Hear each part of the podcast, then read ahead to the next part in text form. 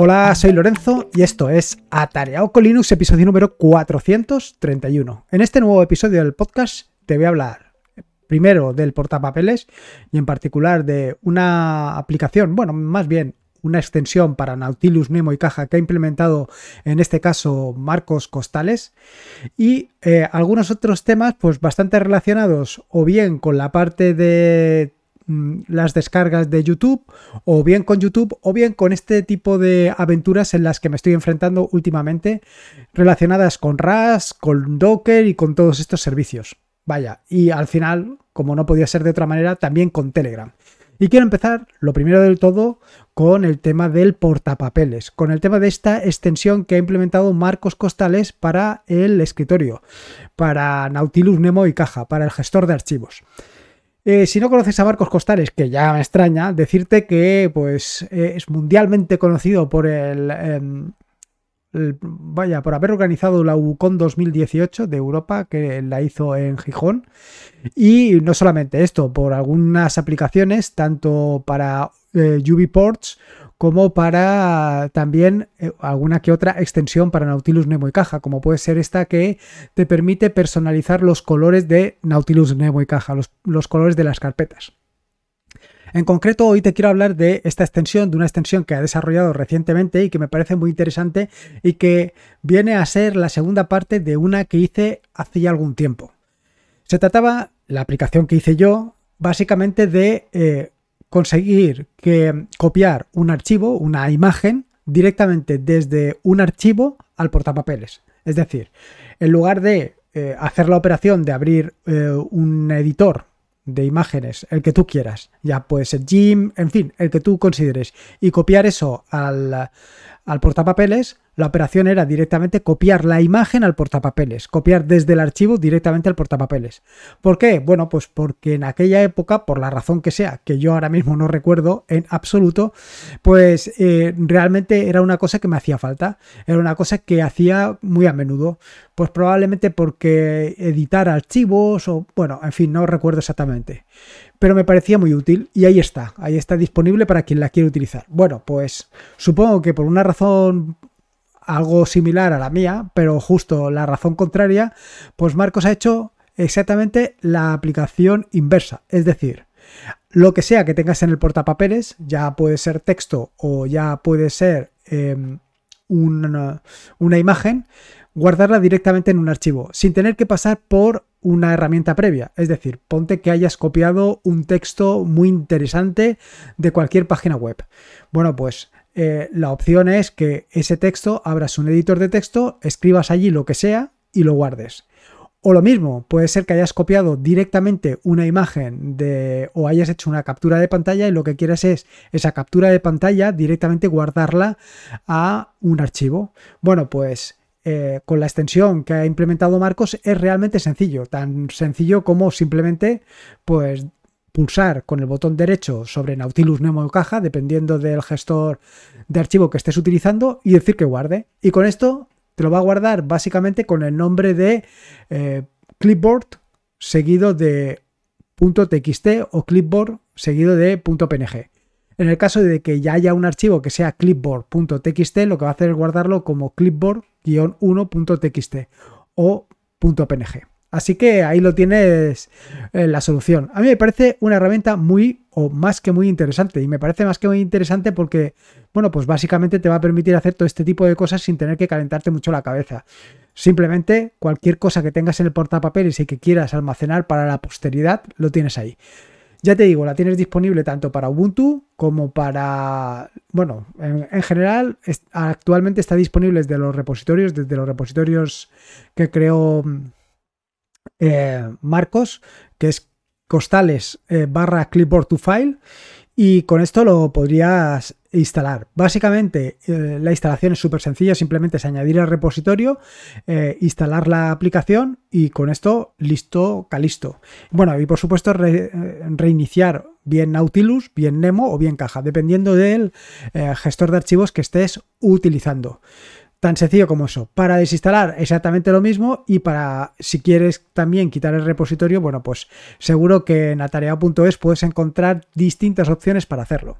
Así que nada, ahí tienes otra herramienta, yo creo que es una herramienta muy interesante que le puedes sacar muchísimo partido. Lo siguiente de los temas que te quería hablar es sobre YouTube Downloader. Bueno, en concreto sobre YouTube DLP. Esta extensión ya te la hablé o ya hablé sobre ella en el episodio número 371 del podcast, que vine a titular algo así como el fin de YouTube y o termina una era, y es un fork básicamente de YouTube Downloader. ¿Y por qué? ¿Por qué una fork? Bueno, pues por lo visto eh, la versión original o el eh, digamos, la semilla está, el desarrollo está ligeramente parado. Y sin embargo, el de YouTube Downloader Plus, pues, o DLP, yo le he puesto plus por, aquello de ponerle. Pero bueno, YouTube DLP pues funciona mucho mejor. Vaya, funciona fantásticamente, tiene actualizaciones eh, continuas y está siempre a la orden del día. Creo que la última es del día 10 de octubre o del 15 de octubre, no recuerdo exactamente cuál. La cuestión es que todo esto me di cuenta hace ya algún tiempo cuando eh, hice una migración de todos los vídeos que tiene Juan Febles desde YouTube a Fediverse TV. Y exactamente la misma operación hice después yo. Pero claro, cuando lo hice con Juan, pues eh, pensé, ostras, eh, ¿por qué va tan lento? ¿Por qué va tan lento YouTube Downloader? Y en ese momento fue cuando me di cuenta, eh, encontré la alternativa y a partir de ahí empecé a trabajar con él. Bueno, la cuestión es que recientemente y por culpa, por supuesto, y como no podía ser de otra manera, de Ángel, se me ocurrió, bueno, se me ocurrió, no, la idea original es de él, una eh, como te diría yo, una herramienta, un servicio muy interesante del cual ya te hablaré en un futuro si consigo que esto se materialice. Pero creo que él ya le ha dedicado algún episodio del podcast a lo que hizo él y que yo voy a hacer algo bastante similar o muy parecido, vamos. La cuestión es que en todo esto estoy utilizando también YouTube Downloader y eh, cuando he estado utilizándolo de repente para determinados vídeos, cuando estaba descargando determinados vídeos, pues me daba un error. Y me daba un error porque me pedía eh, que me autenticara. Se trata de que hay determinados vídeos que están, eh, como te digo, que están clasificados o que tienen una marca de que no pueden verlo menores de 18, bueno, menores de la edad que sea, no recuerdo cuál, con lo cual tú tienes que autenticarte, tienes que decir efectivamente que eres mayor de edad. Y para eso, pues, o bien lo haces directamente en, eh, en YouTube o cómo lo haces. Claro, con YouTube Downloader Plus o con YouTube Downloader eh, es complicado hacerlo. Así que he encontrado una extensión una extensión de Firefox, que también está disponible, por supuesto, para Chrome, Chromium, etcétera, etcétera, que lo que te permite es básicamente eso, te permite descargarte las cookies, porque al final esto funciona con cookies. Al final consiste en que estés identificado y que sepa exactamente que tú eres tú y que eres mayor de edad, porque este es uno de los problemas con, con lo que te puedes encontrar si no te identificas. Así que nada, eh, una vez con la extensión que te dejo en las notas del podcast has, dejado, has descargado las cookies, lo que tienes que hacer es a YouTube Downloader Plus indicarle dónde está el archivo de cookies. Y con eso ya puedes descargar todos los vídeos con independencia exactamente de pues, si estén clasificados para mayores de edad o no estén clasificados o como estén. Esto evidentemente tiene un problema y es que, claro, al hacer las descargas te estás identificando. Quiero decir que estás identificando que estás viendo que estás consumiendo esos vídeos. Si lo que quieres es privacidad, pues evidentemente esta no es la mejor solución. Pero claro, yo no he encontrado actualmente ninguna otra solución para poder descargar estos vídeos. Y claro, eh, son vídeos que yo quiero consumir. Así que esa es la pescadilla un poco que se muerde la cola. Básicamente, YouTube Downloader Plus no solamente lo estoy utilizando pues para un poco lo que te he comentado, sino también eh, seguro que has visto alguno de los vídeos o de los cortos que publico tanto en Mastodon como en Twitter, en el que te hago un resumen de 45 segundos, creo recordar que es, sobre el vídeo que acabo de publicar en YouTube o en Fediverse TV. Bueno, pues esto lo hago básicamente con YouTube Downloader Plus. Básicamente descargo el vídeo, recorto los primeros segundos y con esto ya lo tendría resuelto. Eh, ¿Qué es lo que sucede? Pues evidentemente que mis vídeos pues, no están clasificados para mayores de edad. Mis, vídeos son para cualquier contenido, para cualquier persona. Con lo cual, hasta el momento no he necesitado en ningún caso utilizar el tema de cookies, ya sea para descargarlos y subirlos posteriormente a Fediverse TV o la cosa como lo quieras hacer. En el caso de que quieras consumirlo con la máxima privacidad y sin anuncios, pues mi recomendación básicamente es que te vayas a Fediverse TV que tienes exactamente lo mismo en el caso del canal de atareado.es tienes exactamente lo mismo que vas a encontrar en YouTube, pero con la ventaja de que ni te traquean ni vas a ver anuncios. Así que, vamos, miel sobre juelas. En las notas del podcast te dejo una línea donde puedes ver cómo tienes que utilizar el tema de las cookies para que, vaya, para que puedas eh, descargar todos los vídeos sin ningún tipo de problemas. Y siguiendo un poco con el tema de YouTube, eh, me he encontrado un complemento que también está disponible para Firefox y por supuesto para Chromium, Chrome, etcétera, etcétera, que lo que te permite es bloquear determinado contenido. Pero ojo, eh, antes que nada, antes de que te emociones eh, hasta límites insospechados, decirte que no se trata de bloquear anuncios, sino bloquear contenido. Eh, esto es algo un poco, como te diría, un poco controvertido. Yo, en el caso de personas que están monetizando sus canales, pues me parece realmente deshonesto consumir sus vídeos sin ver sus anuncios o sin que sus anuncios estén ahí. Básicamente él ha puesto los anuncios para que se monetice ese canal, para ganar unos, unos euros, muy pocos, eso es cierto, pero para ganar unos euros en fin, para que sea una compensación de todo el trabajo que le están dedicando.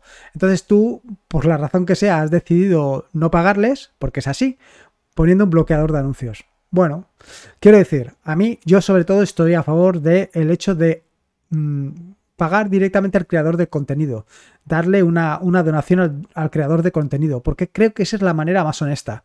Por supuesto, también tienes que darle una donación a YouTube, en el sentido de que él está allí alojando todos esos vídeos y eso vale un dinero.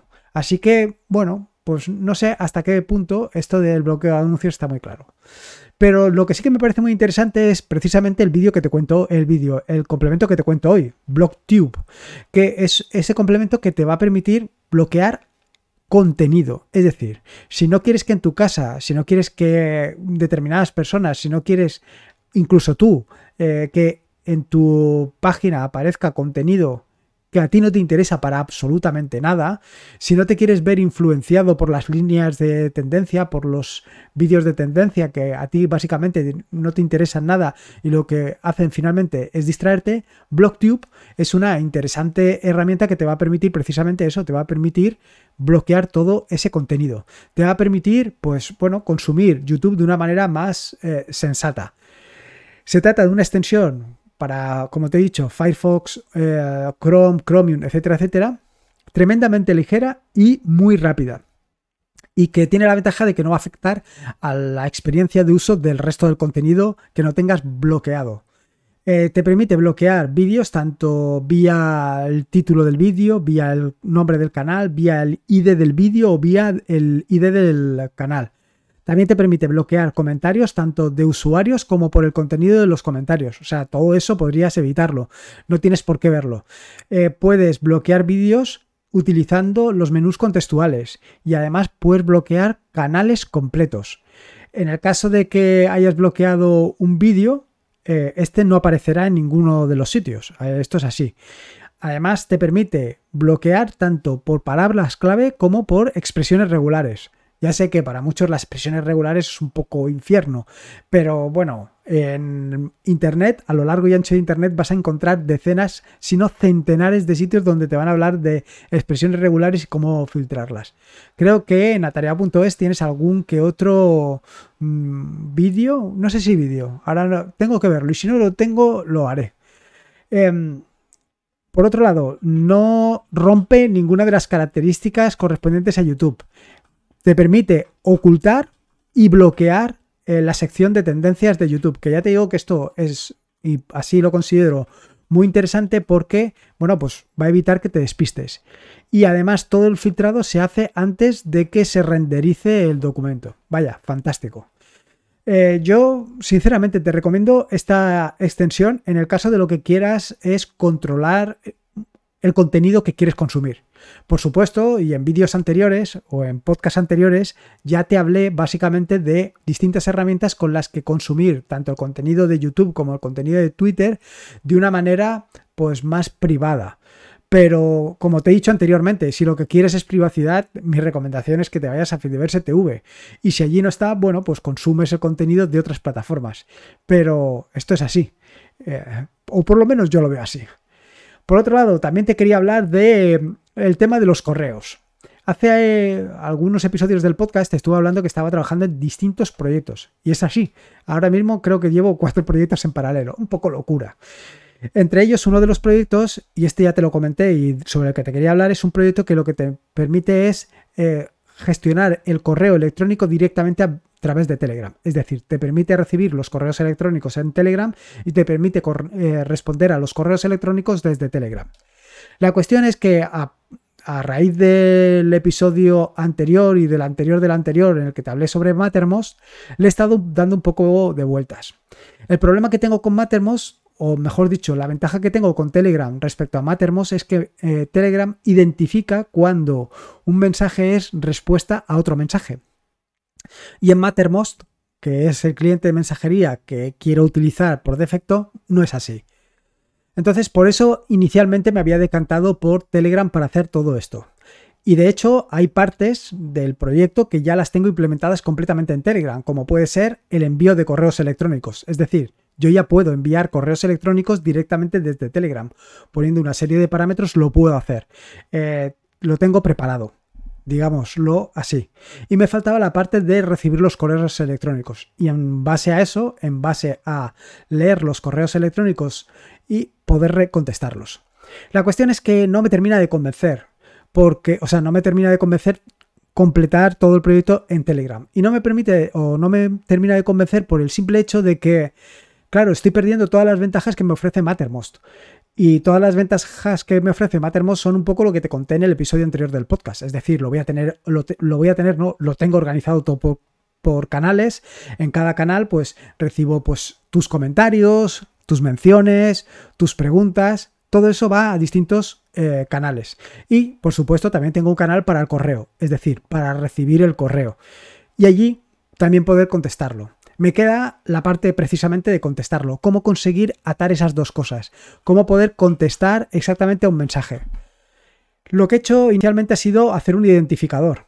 Eh, cada correo electrónico tiene un identificador, con lo cual puedo contestar directamente a ese eh, correo.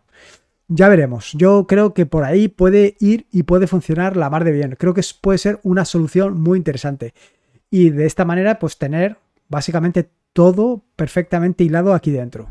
Y es un poco lo que, lo que estoy haciendo. Ya te digo, si estás interesado eh, o interesada en el cliente de correo para Telegram, dime y lo termino de implementar. Me quedan dos cosillas. Básicamente lo que me, lo que me queda es el tema del envío de correos, que exactamente igual que lo estoy haciendo para Mattermost, lo puedo hacer para Telegram. Básicamente es cambiar una línea, no me cuesta absolutamente nada. Y yo creo que realmente es muy interesante. Lo que sí que me he encontrado, y esto lo comentaré en un vídeo posterior que voy a hacer con Ángel, en un vídeo no, perdón, en un podcast, es que eh, me he estado peleando con el servidor de correo electrónico que utilizo yo, porque eh, me bloqueaba la IP desde la que estaba solicitando los correos electrónicos. Bueno, es un problemilla que hay que resolver, pero tampoco será tanto. Al final, simplemente esto es un, bucle eh, infinito donde tiene una espera de 5 minutos o el tiempo que tú digas y que cada esos 5 minutos es lo que va a hacer es consultar directamente a tu cliente de correo electrónico, bueno, a tu cuenta de correo electrónico, va a ver si tienes correos electrónicos y se los va a descargar. Y una vez descargados te los publica directamente en Telegram, Mattermost o donde quieras. Y ya lo terminas de casar. Así que este es otro de las cositas en las que ando trabajando. Y lo último que te quería comentar es un, comentario que me hicieron, bueno, me lo han hecho hoy, pero que fue ayer. Ya empezamos con el tema del tiempo, ya me empiezo a liar. Bueno, eh, es un comentario que me hizo Antonio referente a un Tiling Window Manager, en concreto a Hyperland, Hyperland o algo así no sé exactamente. Se trata de un Tiling Window Manager de los que te he hablado en muchas ocasiones, pero que es un Tiling Window Manager bastante eh, especial porque tal y como lo definen ellos, se trata de un Tiling Window Manager que no mira en recursos a la hora de hacerte un escritorio realmente espectacular. Se trata de un eh, escritorio implementado, de un Tiling Window Manager implementado en C y basado en WL Roots. Básicamente yo te diría que casi todos los eh, escritorios del tipo Tiling Window Manager que están implementados en Swayland, o sea, que están en Swayland, no, que están implementados con Sway, con el protocolo Sway, me estoy liando, ¿eh? No están implementados con el protocolo Sway, lo que están implementados es con el protocolo Wayland. Sway es el Tiling Window Manager que estoy utilizando. Madre mía, que cacao he montado en un momento. Bueno, quiero decir que todos los Tiling Window Manager que utilizan Wayland eh, básicamente utilizan WL Roots todos o prácticamente todos.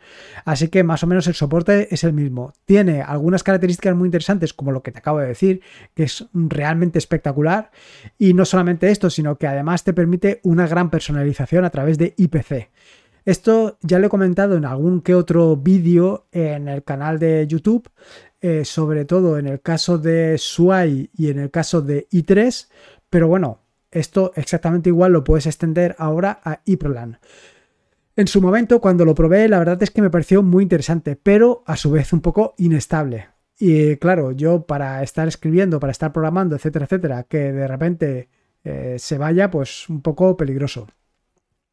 La cuestión es que se trata de un proyecto que tiene muchísima actividad. Actualmente tiene casi 2.000 commits en GitHub y prácticamente 36 versiones. Es decir, lleva un ritmo de versiones prácticamente alocado. Cada semana o cada dos semanas tienes una nueva versión. De hecho, en el canal de YouTube puedes verlo, te he dejado el vídeo, te lo, tienes enlazado directamente en la página web, o sea que si vas a tareao.es te vas a ver el vídeo y puedes sacarle un poco de partido y ver, por lo menos ver exactamente de qué te estoy hablando y qué opciones y posibilidades tiene. Recordarte que es un Tiling Window Manager, con lo cual, pues bueno, te tienes que pelear con el teclado, tienes que aprender nuevos atajos de teclado, tienes que, bueno, tiene una curva de aprendizaje ligeramente más pronunciada que las de otros eh, sistemas, que las de otro entorno de, escritorio, pero luego en el momento en que lo conoces perfectamente, pues vas muy rápido. Pero bueno, esto es exactamente lo mismo que cuando conoces los atajos de teclado de tu entorno de escritorio preferido, ya sea Gnome, KDE Plasma, ya sea Windows, ya sea Mac. Cuando conoces los eh, atajos de teclado, pues vas muy rápido. Aquí quizá vas un poco más rápido por el simple hecho de que hay más atajos de teclado y que básicamente lo más práctico es moverte con atajos de teclado. Así que si quieres verlo, por lo menos ya te digo que te he dejado un, vídeo en, la página. Y luego, por último, decirte, y esto venía a colación del comentario de Antonio, lo que ha hecho ha sido pasarme en un tarball todos sus dot files para que lo configure exactamente igual que lo tiene él. Voy a echarle un vistazo, voy a intentar configurarlo y adaptarlo exactamente a mis necesidades, porque yo ahora actualmente lo único que lo tengo es para ir haciendo pruebas y ver cómo avanza. Y en el momento que lo tenga adaptado y con la configuración de Antonio, lo pondré también en mis dot files para que lo puedas utilizar y le saques el máximo provecho. Ya te digo, se trata de un Tiling Window Manager un tanto peculiar, eh, muy resultón, eso sin lugar a dudas, pero con el que, dado que está en pleno desarrollo, pues le tienes que dar un poquito de cariño, lo tienes que tener un poquito de cuidado. Y poco más, esto es un poco lo que te quería contar. Ya has visto que te he tratado aquí cuatro o cinco temillas, pero son las cosas que estoy haciendo. Lo primero, el portapapeles, o sea, convertir un archivo o una imagen del portapapeles directamente en un archivo. Lo siguiente, lo que te he hablado tanto de YouTube Downloader Plus para el tema de las descargas eh, de contenido restringido, como para el caso de eh, que quieras bloquear determinado contenido con BlockTube. Eh, los correos en Mattermost, esta historia que estoy montando. Y por último y para terminar, esto último que te acabo de decir, de iProlan. Espero que te haya gustado este nuevo episodio del podcast. Recuerda que para dar a conocer el proyecto, para que más gente lo em, pueda disfrutar del mundo de Linux, para que más gente pueda sacar el máximo partido, para que más gente pueda ser máximo productivo, simplemente tienes que compartir, eh, poner tu comentario en Evox, en Apple Podcast, en Spotify, en Anchor, en fin, donde tú quieras, vaya, que al final se trata de darle estrellitas, toda la historia que te cuento siempre, que no me quiero alargar más. Recordarte que este es un podcast de la red de podcast de sospechosos habituales donde puedes encontrar fantásticos y maravillosos podcasts. Puedes suscribirte a la red de podcast de sospechosos habituales en fitpress.me barra sospechosos habituales. Y por último, y como te digo siempre, recordarte que la vida son dos días y uno ya ha pasado, así que disfruta como si no hubiera mañana. Y si puede ser con Linux y con todas las historietas que te he contado hoy, mejor que mejor. Un saludo y nos escuchamos el próximo jueves. Hasta luego. Adiós.